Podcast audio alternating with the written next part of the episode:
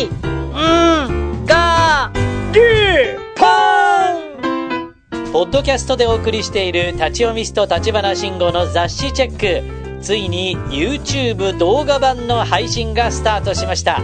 立ち読みストで検索。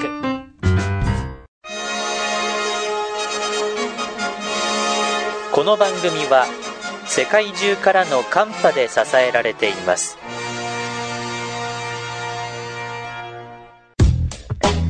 おはこんばんちは、立ち読みストの慎吾です。私にとって今日は2023年9月7日木曜日です。では早速雑誌チェックです。今日9月7日の三つ星記事は、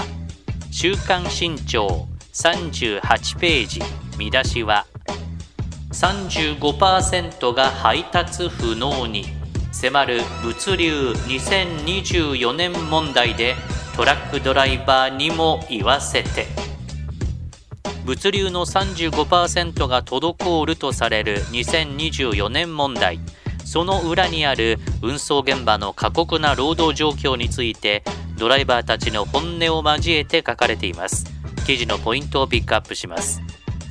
2019年にほとんどの職種に施行された働き方改革関連法はトラックドライバーには5年の執行猶予が与えられましたがそのタイムリミットが来年4月に迫り施行されるとドライバーの時間外労働が年間960時間に制限されますそのままいくと2030年には2015年と比べておよそ35%の荷物が運べなくなるとの試算があるんですね。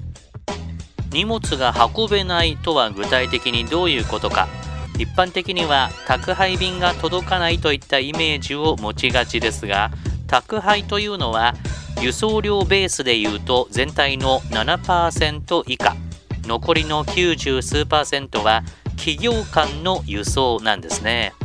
実際に影響が大きく及ぶのは生産工場から物流センターまで。物流センターからスーパーやコンビニまで。部品製造工場から建築現場まで。飼料生産農家から畜産農家までといった我々の目には届かない輸送網なんです。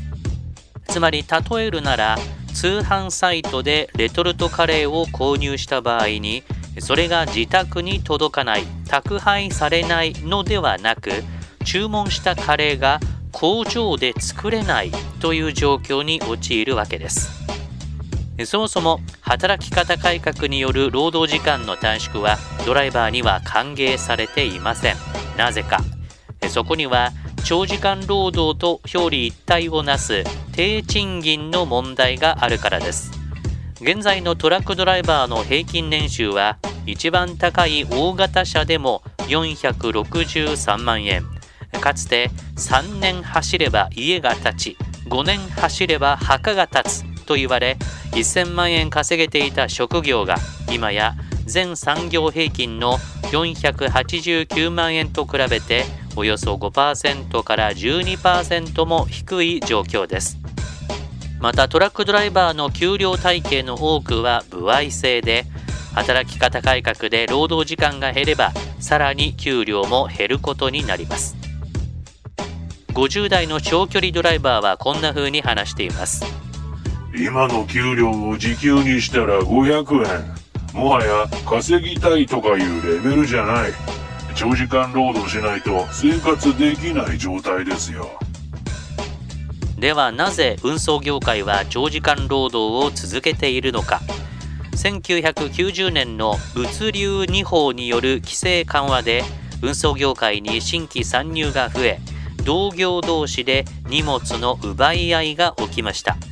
他社との差別化の手段は運賃の値下げかドライバーによる付帯作業くらいしかない。付帯作業というのはドライバーの手による積み下ろし物流センターでのラベル貼り検品仕分け棚卸しさらにはスーパーでの商品の陳列などでそのほとんどが無料です。こうした過剰サービスの激化で現場は荷主市場主義となった。簡単に言えばお客の言うことは絶対となったわけです。またそうした荷主市場主義の中で運送業者やトラックドライバーを苦しめているものに長時間の荷待ちがあります。23時間の荷待ちは当たり前。呼ばれたらすぐに入れるところで待っていろと言われるから永遠と現場で時間を潰すことになる。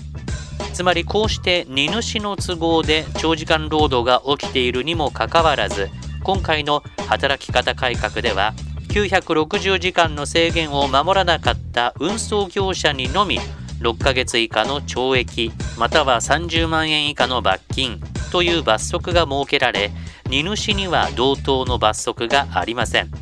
本来国はもっと運送側に寄り添った対策をすべきなんですね。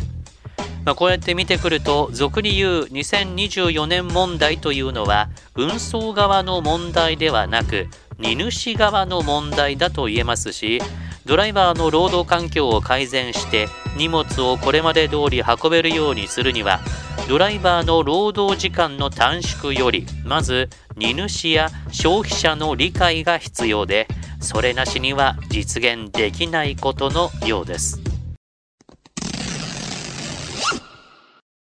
海外からのカンパはペイパルで立ち読みストアットマーク Gmail.com まで。国内のカンパはみずほ銀行から。詳しくはシーサーのサイトで